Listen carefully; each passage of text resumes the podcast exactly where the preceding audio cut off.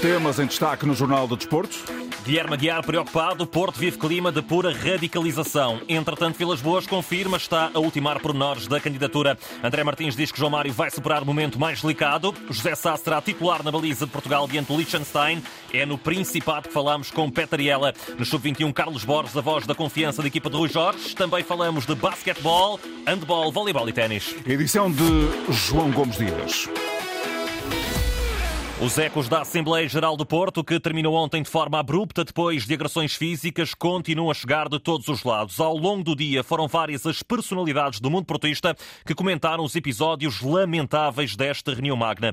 José Guilherme Aguiar, antigo vice-presidente do clube de um dos mandatos de Pinto da Costa, é mais uma voz a fazer-se escutar. Entrevistado já esta tarde aqui na Antena 1, diz que o clima de radicalização existente no clube faz com que não participe ao vivo nestes momentos sempre importantes na vida democrática de um clube? O meu principal sentimento é o sentimento de profunda tristeza, porque participei durante muitos anos em Assembleias Gerais do Futebol Clube do Porto. Em qualquer Assembleia em que eu tivesse participado, houve sempre opiniões discordantes, houve Assembleias com um elevado número de sócios, por isso não eram Assembleias. Aquilo que se costuma dizer pacíficas, eram Assembleias em que havia divergência de opiniões, mas nunca assisti a uma situação que, que aliás, eu não assisti ao vivo, eu ontem não pude ir à Assembleia, mas também lhe digo com sinceridade que não iria à Assembleia, porque neste momento há no, no Futebol Clube do Porto um sentimento de radicalização de comportamentos de, de, de, muita gente. Escutado pelo jornalista David Carvalho, Guilherme Aguiar sublinha este conceito radicalização que está vigente no Futebol Clube do Porto. Aquilo que se assiste é uma, uma radicalização de comportamentos só pelo simples facto de haver sócios que têm o legítimo direito e a, e aliás é um direito constitucional que é o direito à liberdade de expressão e, e o direito à, ao livre pensamento. Foi a lição que se tirou do mandato anterior ao Sr. Pinto Costa, não é por este meio que se vai conseguir atingir os objetivos da manutenção no poder ou não manutenção do poder de quem quer que seja. Por isso, estas coisas, bem pelo contrário, são, têm, atingem efeitos diferentes daqueles que eh, que se pretendem. E sobre as mudanças nos estatutos que estão em cima da mesa para serem discutidos agora na próxima segunda-feira, há pontos com os quais Guilherme Aguiar não concorda? Pelo facto de se exigirem dois anos de, de associado uh, a um sócio maior. Ora, se o sócio é maior, tem mais de 18 anos, pode votar livremente. Aliás, isto são palavras do Presidente da Direção. O Sr. Jorge Nuno Pinto da Costa tem, por aquilo que eu li na comunicação social, foi bem claro ao dizer se podem, se podem votar no Presidente da República, porque é que não podem votar para a eleição do Presidente do Futebol do Porto? A eleição em abril não tem a ver com timings de redução de mandato ou de perda de poder, ou seja o que for. A eleição em abril foi sempre justificada para dar hipótese a, uma lista nova que viesse a, tomar, a, tomar, a tomar posse e que estivesse no início do seu mandato a, a permitir que fizesse uma, uma preparação da época desportiva.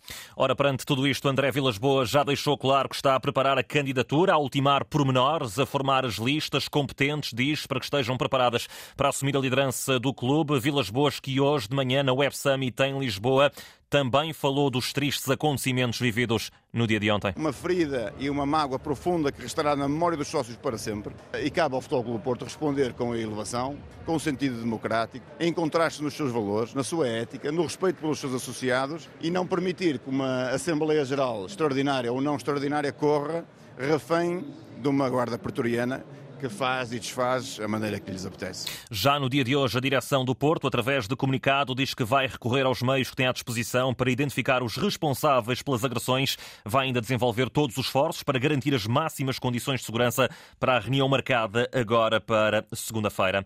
Olhamos para Benfica e Sporting, também neste jornal, e no rescaldo ainda do derby que deixou as águias na liderança do campeonato, ainda que com os mesmos pontos dos Leões. Jogo de muitos nervos, incerteza, golos golos para lá dos 90 e também assumiu-os a João Mário, ele que tem estado na mira dos adeptos da formação encarnada. Situação sempre incómoda, mas que o jogador vai saber superar. Foi essa a convicção demonstrada aqui na, na Antena 1 por André Martins, que jogou ao lado do médio do Benfica. Não falando do João como, como jogador, mas como pessoa, porque, porque privei com ele durante algum tempo e acho que o conheço suficientemente bem para, para poder dizer isto. É um miúdo humilde, um miúdo impecável amigo que, que se preocupa muito com, com as pessoas. Agora, as pessoas também têm que olhar para o lado profissional. É profissional de futebol, eh, decidiu o futuro dele assim, pensou nele e na família, provavelmente. E, e, são coisas, lá está, são coisas do futebol, se calhar a, a parte menos, menos, menos boa, Uh, mas tenho a certeza absoluta do que conheço do João que vai ultrapassar isto rapidamente. Sentiu-se triste, claro, mas isso acho que todos nós nos sentiríamos quando temos um jogo menos positivo. André Martins conhece bem João Mário, também conhece bem Romena Amorim, com quem jogou na seleção e foi adversário na Liga Portuguesa. Sobre o técnico do Sporting sobram os elogios. Eu tive a sorte, lá está, de, de o conhecer como, como atleta. Cruzei-me, inclusive, com ele na, na seleção A e sempre, sempre o admirei, primeiro porque lá está, pode não ter sido um, jogador que a nível de qualidade técnica fosse o melhor contra quem já joguei, mas muito inteligente, percebia-se perfeitamente que era uma pessoa que ia conseguir chegar ao lugar onde está agora, porque inteligente, sabia ler o jogo, percebia perfeitamente os momentos do jogo, eh, jogava numa equipa do Benfica onde, onde o Benfica estava recheado de, de, de craques e ele mesmo assim conseguia, conseguia jogar.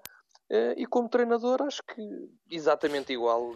André Martins, antigo jogador do Sporting, não esconde estas derrotas em derbys deixam marcas, mas acredita numa resposta positiva dos Leões, até porque esta época o plantel é claramente mais competitivo. Um ponto essencial foi que o Sporting se reforçou muito bem. Os jogadores que, que entraram diretamente para, para o 11 são jogadores com, com uma qualidade incrível, são jogadores que até têm feito eh, pelo menos o, o Vitor tem feito a, diferença, não só pelos golos que marca, mas pelo trabalho que, que, dá às defesas adversárias e pelo espaço, eu acho essencialmente pelos espaços que abre para, para os colegas, porque é um jogador que, que acaba sempre por, por atrair muita atenção. E, e, o Sporting está forte, está forte, perdeu, é verdade, mas, mas está uma equipa forte, uma equipa ligada, que, lá está, como disse, conhece muito bem os momentos do jogo e acho que, que, ainda pode e vai certamente melhorar porque tem um treinador super, super inteligente e conhece bem a equipa que tem e, e, o campeonato em que joga. Escutado pelo jornalista Nuno Matos, André Martins explica que agora é um jogador livre depois de ter saído do Apoel Beersheva de Israel. O meu contrato acabou no final de, desta época que passou, não renovei, não fiquei lá e, e, a verdade é que as coisas que foram aparecendo não, não, não ou seja, não, não eram muito chamativas lá está, tenho, não estou sozinho, tenho, tenho uma mulher, tenho uma filha pequena e também, lá está, tenho 33 anos e agora tenho que também pensar um bocadinho na, na minha família uh, e acabamos por ficar em Portugal. Agora, lá está, eu sou um jogador livre, posso, posso assinar uh, a qualquer momento. E, e, vamos ver agora o que é que, que talvez o mercado de janeiro uh, o, o, janeiro possa, possa, possa trazer, se não sigo, vou, vou, começar uma nova vida. André Martins no rescaldo do derby, entretanto, ficou hoje a saber-se que o adepto que invadiu o relevado depois do triunfo do Benfica vai ficar proibido de entrar em recintos desportivos até final do processo de contraordenação, incorrendo ainda numa coima que pode ir dos mil aos 10 mil euros.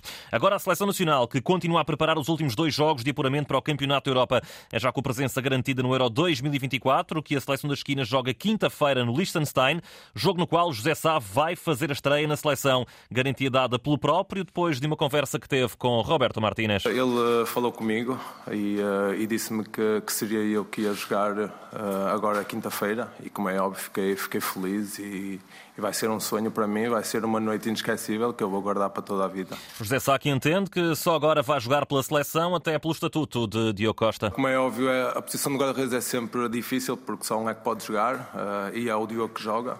Tanto eu como o Rui aceitamos e compreendemos e estamos aqui para o apoiar porque, porque ele também precisa. Mas não deixámos de trabalhar porque também não sabemos quando é que poderíamos vir a, a ser opção e é nisso que nos focamos. E uma coisa é certa, jogando ou não, José Sá está sempre motivado para jogar na equipa da seleção. Minha motivação está, está sempre aqui, está, está aqui com os meus colegas e é, é isso é que é importante.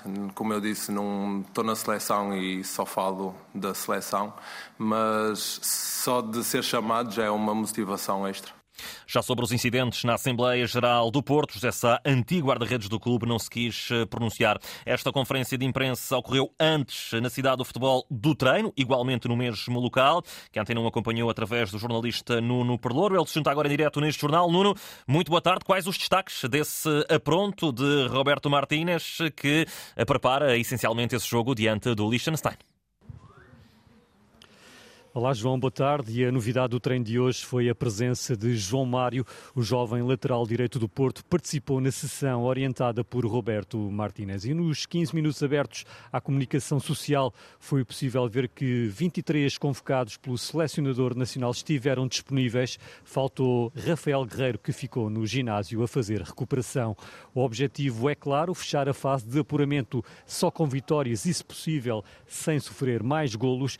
E como já ouvimos ouvimos há pouco, vai haver mudança na baliza portuguesa na quinta-feira. José Sá é a aposta de Martínez. A seleção nacional volta a treinar amanhã de manhã aqui na cidade do futebol. Segue-se a viagem para o Liechtenstein e já será no Principado que Roberto Martínez irá fazer a antevisão do jogo. Obrigado, Nuno Perlouro, em direto da cidade do futebol. Recorda, a seleção eh, vai jogar com o Liechtenstein na quinta-feira, onde já está em Vaduz o João Correia, o enviado especial da Antena 1. Ele que esteve à conversa hoje com Peter Yella, antigo guarda-redes do Liechtenstein e também do Boa Vista. Agora na federação daquele pequeno país, Peter Yella recordou 2-2 em casa e também derrota 2-1 em Portugal na qualificação para o Campeonato do Mundo de 2006. A Antena 1 foi até Sean, vizinha de Vaduz, à sede da Federação de Futebol do Microestado, para conversar com Peter Illy, o ex-guarda-redes da seleção do Principado e que passou pelo Boa Vista, foi um dos responsáveis por esse resultado. Ao microfone da Rádio Pública, recorda a noite mágica da geração de ouro do Liechtenstein. It was a truly magical night, of course, for the history, football history of, of our country. We had foi uma noite mágica para a história do nosso país. Tínhamos provavelmente a melhor equipa da nossa história e também conseguimos que o jogo fora fosse equilibrado e estivemos sempre na luta. Perdemos já nos últimos minutos do jogo. Estivemos na frente durante boa parte do encontro. Foi de facto um grande momento para nós. E se como visitante deu empate, o jogo em casa no Municipal de Aveiro também não foi um passeio. Ao intervalo, Portugal perdia por 1-0, Pauleta empatou e Nuno Gomes marcou o tento da vitória aos 85 minutos. Mas aos 58, Luís Figo falhou um penalti, momento que Peter Illy recorda desta forma.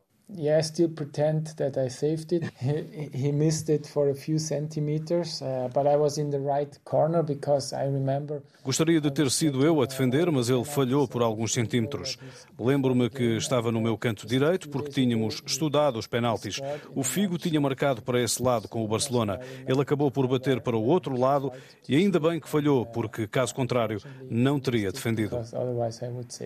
Nestes dois jogos estava Cristiano Ronaldo. Peter Carilli não esconde a satisfação por ter defrontado um jogador com tamanha carreira. I am looking forward to, to see Ronaldo again on the pitch. He's a Quero reencontrar o Ronaldo. Ele é um jogador fantástico e lembro-me da oportunidade que tive de o defrontar em 2004. Agora é diferente, estou a trabalhar na Federação, mas sobre ele só posso felicitar o trabalho dele por tudo aquilo que ele tem feito também por Portugal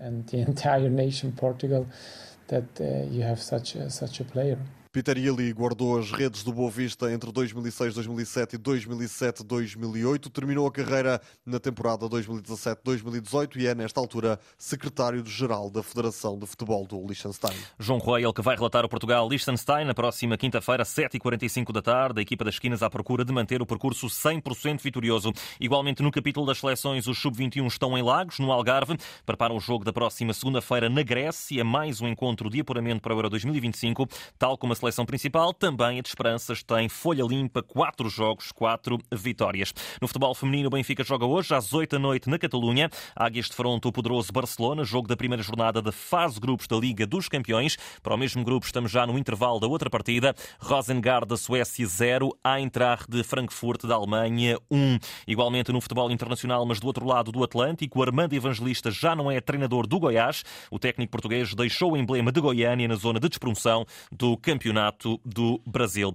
Notas finais nesta edição. No basquetebol, o Benfica está à beira da derrota diante do Galatasaray por 89-71. Os encarnados jogam aqui para a Liga dos Campeões desta modalidade. No handball, o Sporting está neste momento a defrontar na uh, Hungria o Tatabani. Está a perder neste momento por 18-15. Estamos a 3 minutos do final. Jogo da terceira jornada, da, ou melhor, estamos com 7 minutos da segunda parte, assim é que é. Uh, o Sporting está a perder por 18-15 nesta terceira jornada da fase grupos da Liga Europeia. Mais tarde, com início às 7h45, o Benfica defrontou Rhein-Lover da Alemanha, ao passo que o ABC joga igualmente em casa, portanto em Braga, diante do Skjern da Dinamarca. No voleibol feminino, o Porto recebe hoje às 8 da noite o Odegan da Bélgica, jogo da segunda mão dos 16 avos final da Taça SEV. Recordo que a formação azul branca venceu na primeira mão por 3-1. No ténis, Stefanos Tsitsipas desistiu hoje por lesão do duelo com Olga Runa, numa altura na qual perdia por 2-1 no primeiro set. Temos hoje ainda o um encontro entre Djokovic e Yannick Sinner.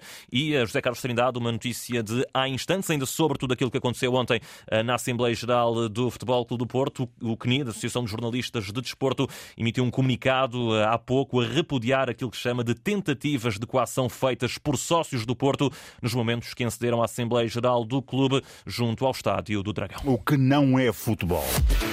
As notícias com João Gomes Dias, o desporto nesta hora na Antena 1, RDP Internacional e RDP África, a atualidade em permanência em desporto.rtp.pt.